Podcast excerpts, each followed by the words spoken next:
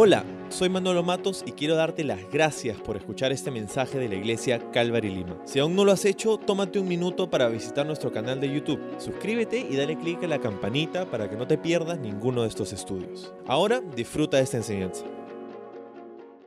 Hola iglesia, muy buenos días. Qué bueno que estás con nosotros en esta mañana. Eh, esta temporada hemos llamado Domingos en línea y queremos agradecerte por conectarte a través de las redes sociales y el internet a nuestro servicio dominical.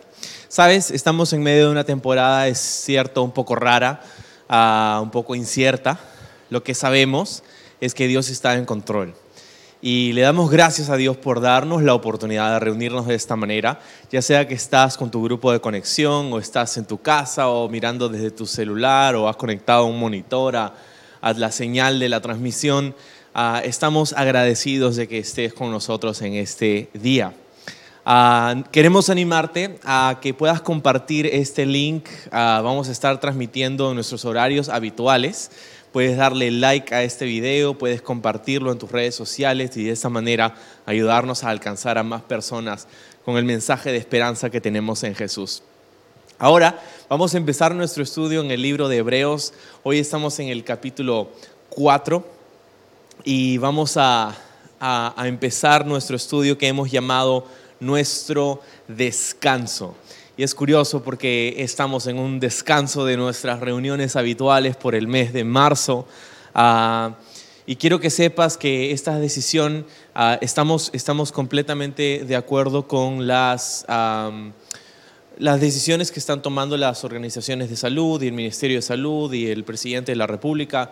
Creemos que esta es una temporada que va a pasar, pero que tenemos que tener uh, la sabiduría de poder actuar no solamente para cuidarnos nosotros, sino también para cuidar a las personas a nuestro alrededor. Así que por eso estamos haciendo esto. Pero qué bueno que estás reunido de repente con tu familia o con tus amigos eh, para escuchar esta, esta enseñanza.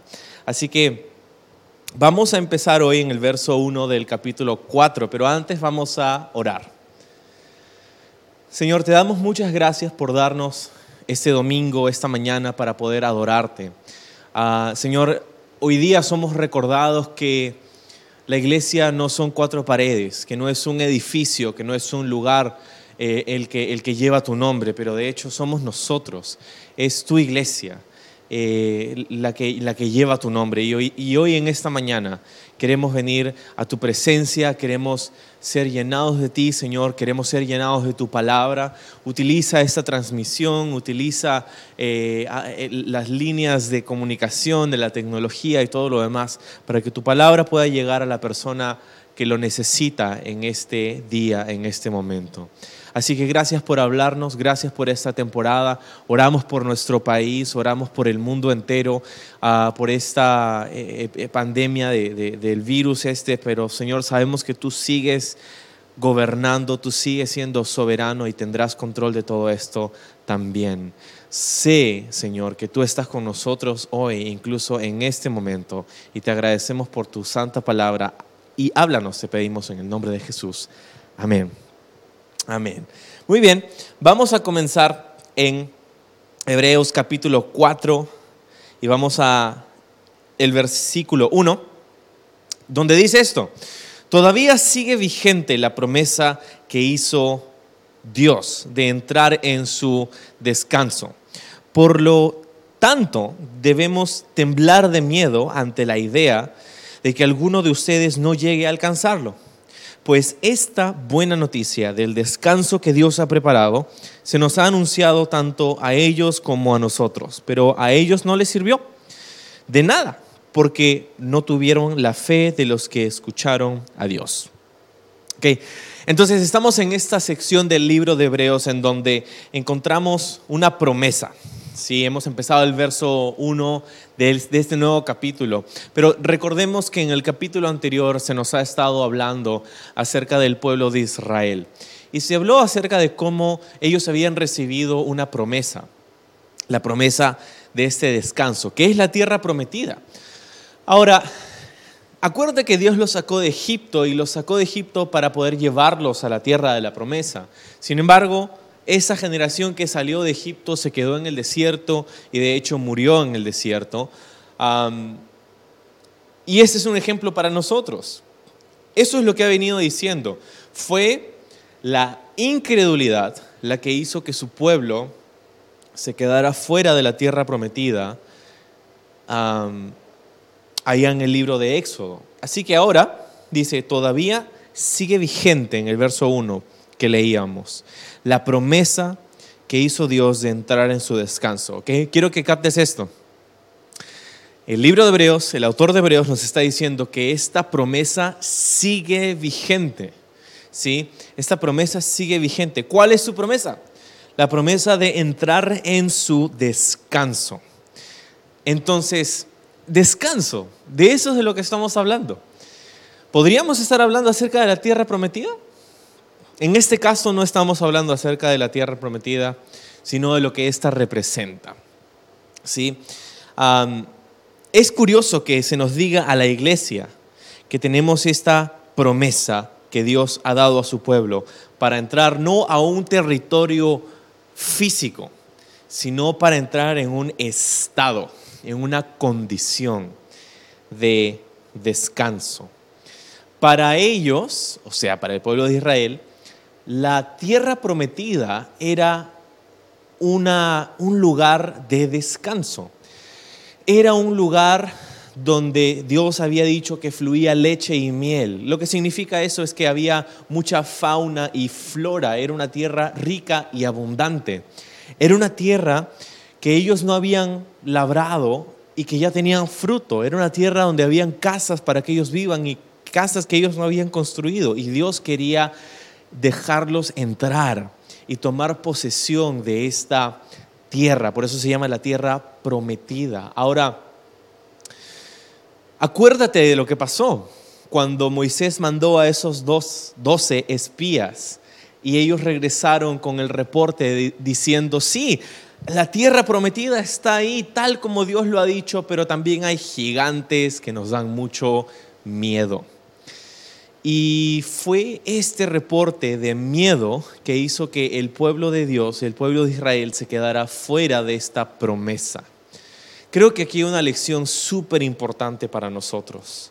No podemos vivir por temor. Qué palabra tan importante para este día, qué palabra tan importante para nosotros en este mismo momento. Porque en el mundo hay temor, en el mundo hay miedo, en el mundo hay, hay crisis, hay pánico. Pero nosotros no podemos vivir por temor. Es más, quiero que acuerde, acuérdate que la mayoría de los espías que regresaron con ese reporte tenían un reporte negativo.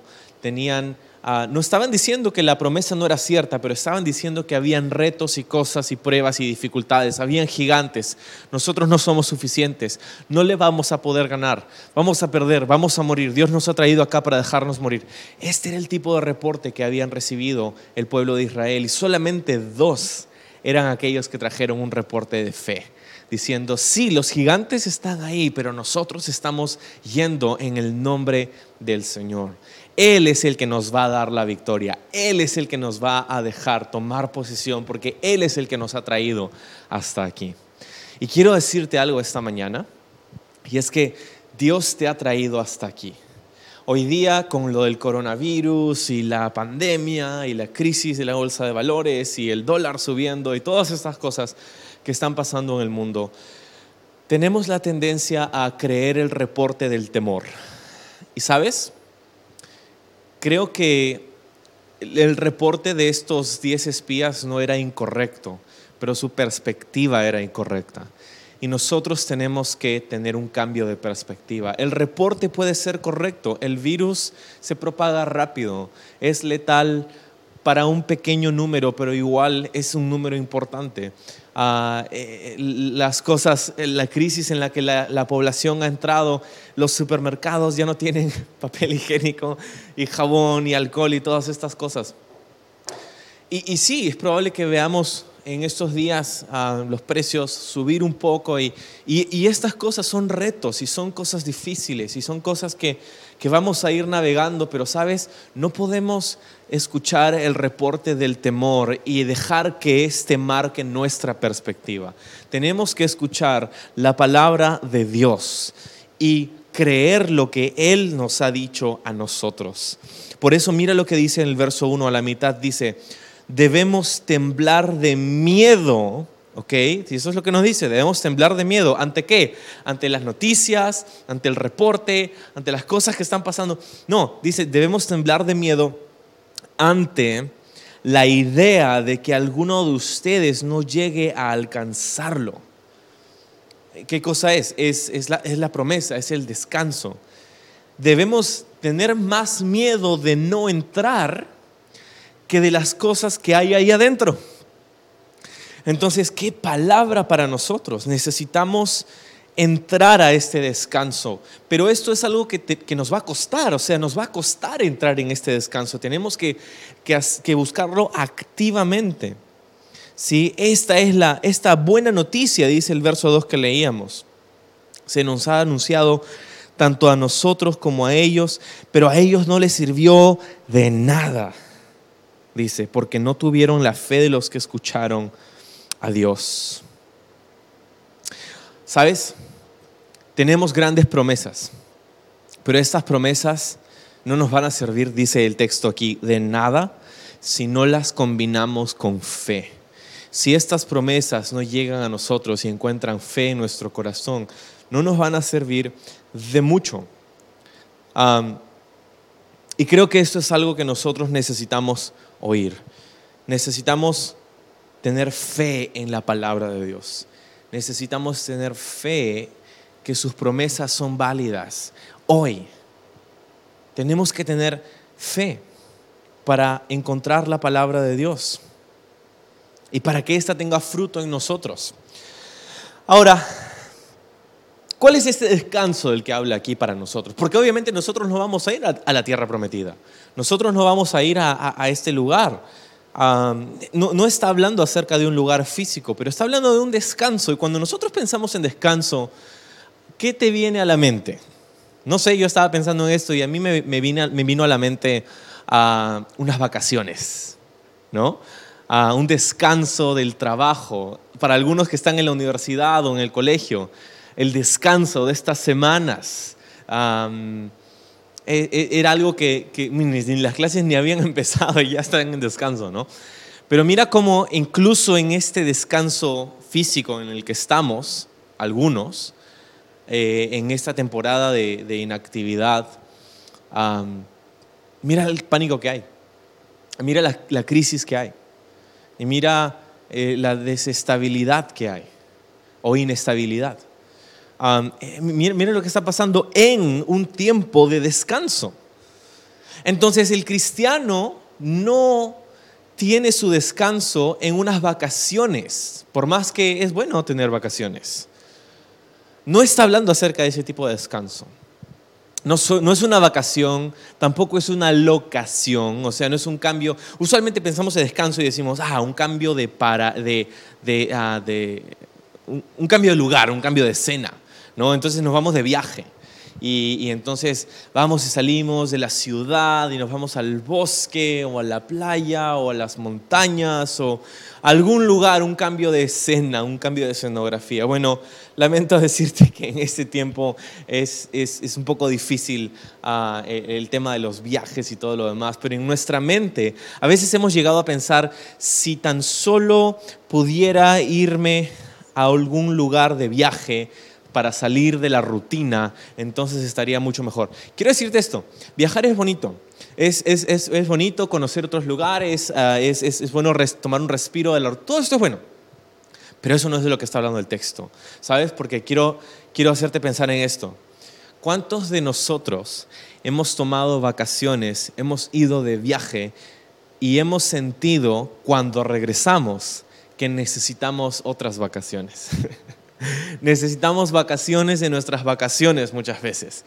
E, entonces, este no puede ser el descanso que, menciona el texto aquí. No es una vacación, no es una locación. ¿Cuál es entonces este, este descanso del que habla aquí? Mira lo que dice en el verso 2 que leíamos. Dice, este descanso que Dios ha preparado. El descanso que Dios ha preparado. ¿Sí? Esto es lo que vamos a tratar de descubrir en los próximos minutos. ¿Cuál es ese descanso que Dios ha preparado? Si dice que no les sirvió a ellos la promesa de nada porque no fue encontrada con fe. No tuvieron fe sino que tuvieron temor. Mira lo que dice el verso 3 ahora. Dice, pues solo los que creemos podemos entrar en su descanso. ¿Ok? Dice, solo los que creemos podemos entrar en su descanso. Continúa diciendo, en cuanto a los demás, Dios dijo, en mi enojo juré, ellos nunca entrarán en mi lugar de descanso, si bien ese descanso está preparado desde que Él hizo el mundo. Continúa el verso 4 diciendo, sabemos que está preparado debido al pasaje de las escrituras que menciona el séptimo día. Cuando llegó el séptimo día, Dios descansó de toda su labor. Pero en otro pasaje Dios dijo, ellos nunca entrarán en mi lugar de descanso. Así que, verso 6 dice, el descanso de Dios está disponible para que la gente entre, pero los primeros en oír esta buena noticia no entraron, porque desobedecieron a Dios. Entonces Dios fijó otro tiempo para entrar en su descanso, y ese tiempo es hoy. Lo anunció mucho más tarde por medio de David, en las palabras que ya se han citado. Cuando oigan hoy su voz, no endurezcan su corazón o el corazón. Ok, hasta aquí. Está tratando de hacernos entender cuál es este descanso del que habla el autor. Ahora, eh, menciona el libro de Génesis cuando habla acerca del día de reposo. El día de reposo es un interesante concepto de descanso. Y sabes, Dios en la ley le dio a la nación de Israel una serie de instrucciones acerca de cómo manejar su agenda y cómo manejar sus negocios. esta ley del día de descanso decía que tú debías trabajar, eh, podías trabajar seis días, pero tenías que tener un séptimo día de descanso. Un día donde podías descansar de tus labores, pasar tiempo con tu familia, pasar tiempo con el Señor. Este era, era un día de descanso. Y quiero decirte que, que esta, este principio es muy bueno es bueno tener un día en la semana en el que recargamos energías. Es bueno tener un día en la semana en donde podemos pasar tiempo y dedicarlo a nuestra familia. Es bueno tener un día en la semana donde podemos venir en un lugar como este, en nuestra casa, a través de una transmisión en vivo o cuando reanudamos nuestras ah, actividades eh, de aquí en algunas semanas, a poder reunirnos como iglesia y tener un día en la semana en que podemos hacer todo esto. Pero este no es el punto final. Este no es el descanso del que está hablando el texto, porque luego dice que David reiteró este descanso muchos años después. Entonces no está hablando acerca del día de reposo, del Shabbat, que dicho sea de paso, el Shabbat no solamente era el sábado, un día a la semana, sino que también era un tiempo de años, o sea, cada seis años eh, luego trabajabas en la tierra, los que obviamente en ese entonces trabajaban en la tierra, y luego el séptimo año dejaban descansar a la tierra. Esa era parte de la ley del día de reposo o la ley del descanso. Y, era un, año sabático, por eso se llama así. Cuando la gente dice que se toma un año sabático, es, viene de esta idea de dejar la tierra descansar, de descansar un año de tus labores. Este concepto es algo descabellado para nuestra sociedad. Imagínate, después de trabajar seis años, decidir dejar de trabajar por todo un año. Ah, muchos no sabríamos ni qué hacer. Pero esto era lo que Dios había puesto en su ley. Y era algo que permitía a ellos ejercitar su fe. Ojo, tengo malas noticias. Israel no siguió eh, esta ley de descanso y fue justamente esa misma cantidad de años que no dejaron respirar a la tierra que Dios los llevó a Babilonia. Entonces Dios es serio cuando se trata del descanso. Necesitamos aprender a descansar. Y no me sorprendería, iglesia, si este momento de crisis, si este momento de dificultad, si este momento que quizá el enemigo está utilizando para traer muerte y destrucción, no me sorprendería si este es un momento donde Dios quiere que nosotros como iglesia aprendamos a descansar en Él. De eso se trata este texto y de eso se trata nuestro estudio ahora. ¿Ok? Entonces, no está hablando acerca del día de reposo, no está hablando acerca del Shabbat, no está hablando acerca de la tierra prometida entonces, ¿de qué está hablando? Miren lo que dice el verso 8.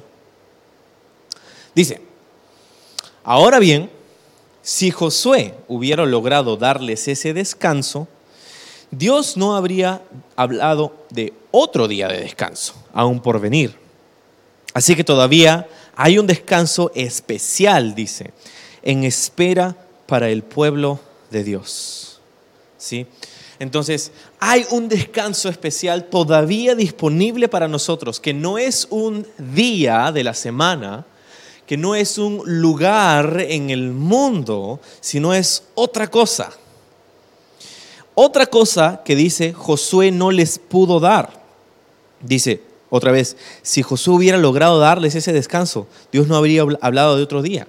¿Sí? Entonces, ¿qué pasó con Josué? Es interesante la mención del nombre de Josué aquí, porque es el sucesor de Moisés. Es quien, de hecho, si te acuerdas conmigo, encontramos en el, en el Antiguo Testamento el libro de Josué, y él fue quien llevó a la nación de Israel a la tierra prometida. Entonces, si hubiera sido la tierra prometida, el descanso que, del que nos habla el texto aquí, pues entonces ahí se hubiera acabado todo. Pero dicen, no fue Josué. Josué no les pudo dar ese descanso. Por eso Dios nos habla acerca de otro descanso. Por eso entendemos que no está hablando acerca de la tierra prometida. Está hablando acerca de otro Josué.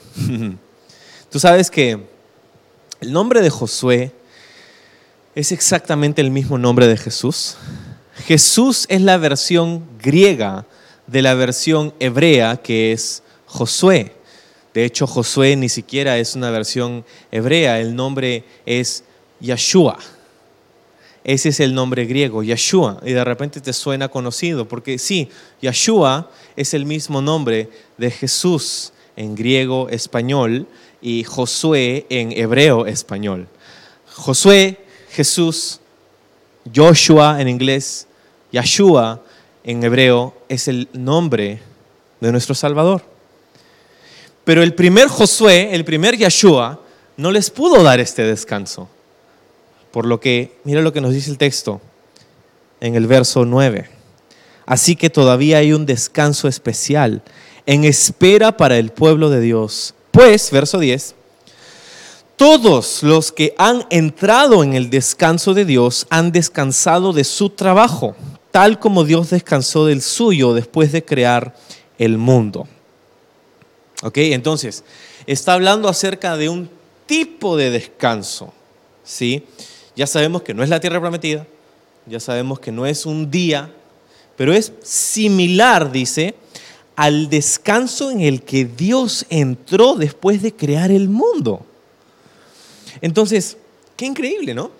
Cuando pensamos en eso, estamos hablando obviamente acerca de la, de la, creación. El día séptimo fue el día en el que Dios descansó de crear todo lo que existe. Ahora, podemos decir que Dios sigue en ese descanso, ¿no? Porque Dios ya no está creando más. Eh, pasaron los seis días de la creación de Génesis y el día séptimo Dios entró en un descanso y continúa en ese estado hasta, hasta ahora. Lo cual es, es curioso porque entonces nos está hablando acerca de un, de un descanso, como dice aquí, especial. ¿Qué descanso? Dice, descanso, mira otra vez el verso 10, dice, descanso de su trabajo. Descanso de su trabajo. Quiero que vayamos al verso 11 para continuar. Dice, entonces, hagamos todo lo posible, todo lo posible por entrar en ese descanso. Pero si desobedecemos a Dios, como lo hizo el pueblo de Israel, caeremos. Pues la palabra de Dios es viva y poderosa es más cortante que cualquier espada de dos filos, penetra entre el alma y el espíritu, entre la articulación y la médula del hueso, deja al descubierto los pensamientos y deseos más íntimos. No hay nada, dice el 13, en toda la creación que esté oculto a Dios. Todo está desnudo y expuesto ante sus ojos. Y Él es a quien rendimos cuentas. Entonces, este es el descanso del que habla el libro de Hebreos. No es un lugar, no es la tierra prometida, no es Maui, las islas de Maui en Hawái, no, no es ah, un, cambio de escenografía, no es una vacación. Necesitamos vacaciones de nuestras vacaciones muchas veces no es un día de la semana, por más bueno que es tomarse un día de descanso en la semana. No, este descanso, amigos, es una persona. No es un día de la semana, no es un lugar en el mundo, es una persona. Y esta persona es Yeshua, Jesús. Él es nuestro descanso. Él es nuestra tierra prometida en Él descansa nuestra alma. Pero tú me preguntas, ¿de qué manera descansamos en Jesús? Bueno, dice el texto que hemos leído que Dios descansó de su trabajo y hasta el día de hoy descansó de su trabajo de creación. ¿Cómo descansamos nosotros de nuestro trabajo? Bueno, ¿cuál es nuestro trabajo? ¿Sabes? Creo que vivimos desesperados por este trabajo, que es tratar de ganarnos el favor de Dios, tratar de ganarnos este lugar del que fuimos destituidos por nuestro pecado y por nuestra herencia en Adán. y mucha gente piensa que la forma de cómo va a ir al cielo es a través de ser una buena persona, a través de hacer suficientes buenas obras, tocar suficientes puertas para predicar el Evangelio como una lista de acciones, eh, rezar tantas veces un rosario, o, en fin, hay un, hay un sinfín de cosas que la gente puede decir esto es lo que nosotros hacemos para tratar de ganarnos con nuestras obras, con nuestro trabajo, el amor de Dios, la aceptación de Dios, incluso la vida eterna. Y sabes, este pasaje nos está diciendo que hay un descanso de eso, si es que podemos tomar su promesa y creerla. ¿Cómo entra el cristiano a este lugar de descanso? Es a través de la fe. ¿Sabes lo que pasó con ah, el pueblo de Israel? Que hemos dicho hace un momento. Llegó a la frontera de la tierra prometida. Tenían la promesa de Dios. Dios les había dicho, esto es lo que tengo para ti. Es increíble, pero esto es lo que tengo para ti. Donde sea que pongas la planta de tus pies, ese lugar va a ser tuyo. Y ellos dijeron, mm, no creo. Ellos dijeron, mm, tengo miedo mejor no voy a caminar en esa dirección. No quiero caminar en tus promesas, Señor, porque me da temor. No creo que nos quieras bendecir. No creo que quieras ganar nuestras victorias, nuestras batallas. No creo que quieras derrotar a nuestros gigantes. Escúchame, lo que hizo que Israel se quede fuera de la tierra prometida durante el éxodo no fue su pecado por más que cometieron pecado y fue grotesco y Dios supo cómo lidiar con eso. Pero el texto no nos dice que fue el pecado de Israel lo que hizo quedar a esa generación fuera de la promesa, sino fue su incredulidad, fue el no creerle a Dios. Y esta es una palabra para ti y para mí. ¿Cómo nos ganamos el agrado de Dios? ¿Cómo nos ganamos el favor de Dios? ¿Cómo nos ganamos las bendiciones de Dios? No por trabajar y ser una mejor, una buena persona, aunque eso es un buen ideal, pero nos ganamos este descanso en la persona de Jesucristo. Jesús pagó nuestro precio.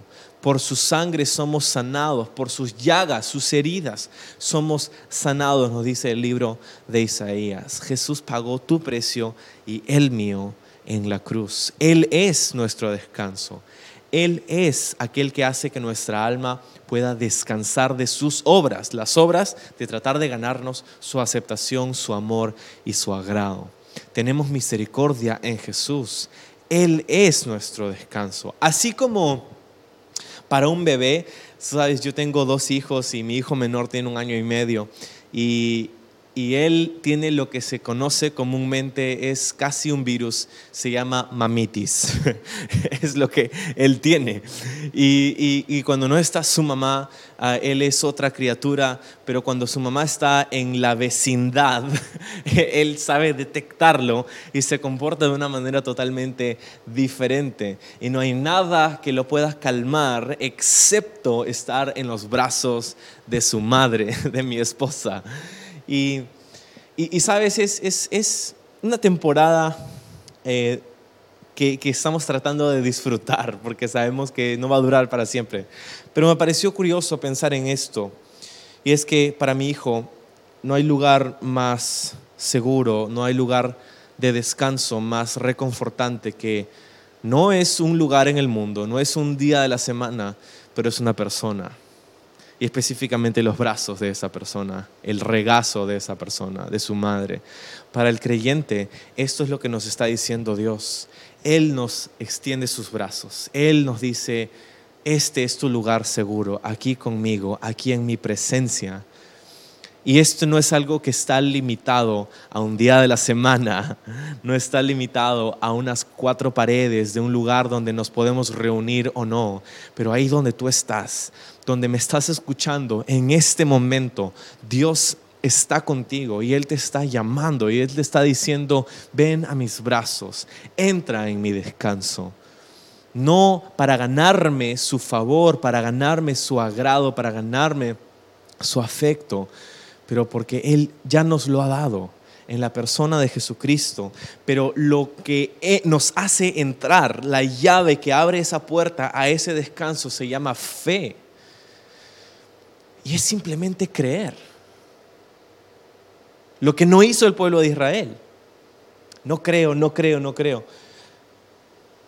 Mirad cuál amor nos ha dado el Padre, dice Juan en su epístola, para que seamos llamados hijos de Dios.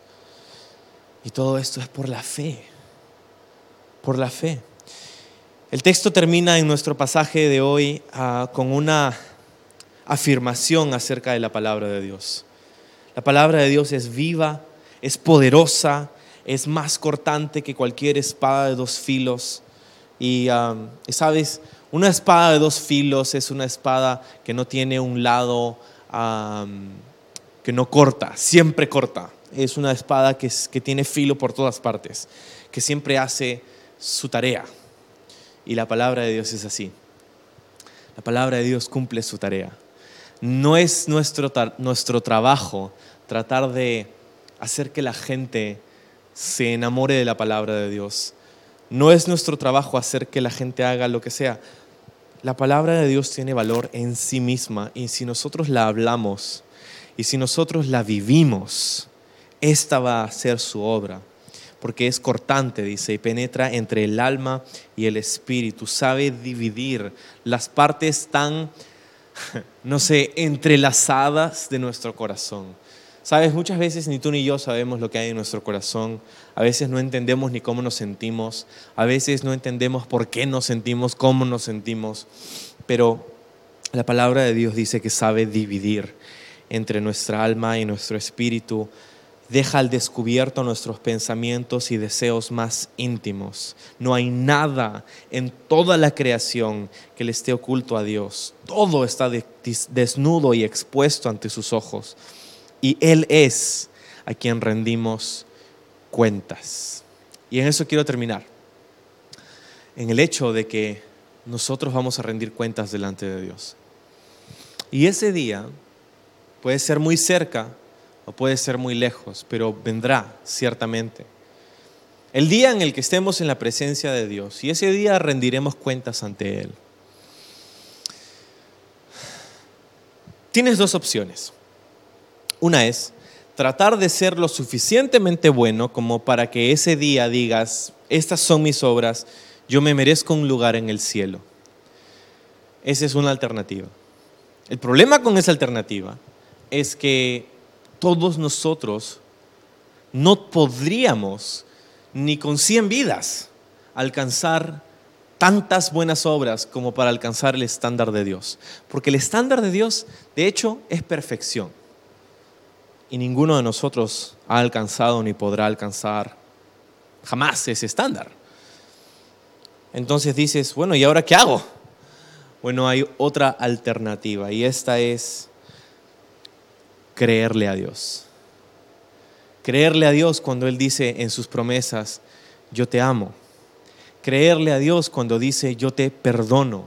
Creerle a Dios cuando dice, tú eres pecador, pero yo soy salvador.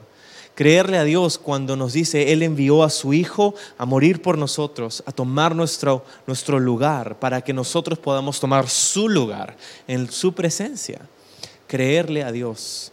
Verás, hay algo que puede hacer que el cristiano sea salvo, pero que tenga una vida desperdiciada. Y esto es el temor.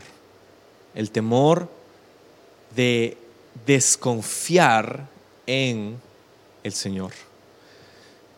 Y yo te animo, iglesia, en esta mañana, en este momento, a poner tu confianza en el Señor te animo a confiar en sus promesas, te animo a confiar en su palabra, donde Él nos dijo que nada podrá prevalecer en contra de la iglesia, que ni las puertas del Hades, ni la bolsa de valores, ni un coronavirus podrá contra la iglesia. Así que confiamos y creemos. ¿Hay gigantes en nuestros días? Yo creo que sí. Ah, hay gigantes que tenemos que enfrentar. Pero sabes, vamos a creerle a Dios y vamos a confiar en Él y vamos a caminar en ese descanso. No tenemos nada que probarle a nadie, solamente encontrar el descanso que Dios quiere que nosotros tengamos en Jesús. Acompáñame en una oración. Señor, gracias por darnos tu palabra hoy.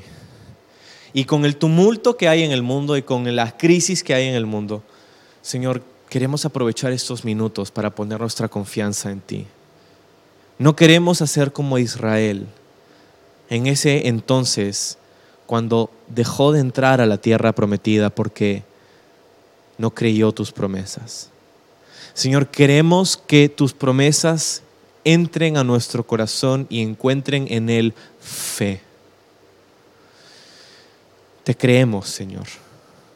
Creemos por tu sanidad en nuestra comunidad. Creemos por tu protección en nuestra iglesia. Creemos por tu, la expansión de tu reino, incluso en momentos de crisis como estos. Señor, aquí estás con nosotros. Te amamos, te bendecimos y te adoramos. Gracias Jesús por ser nuestro descanso.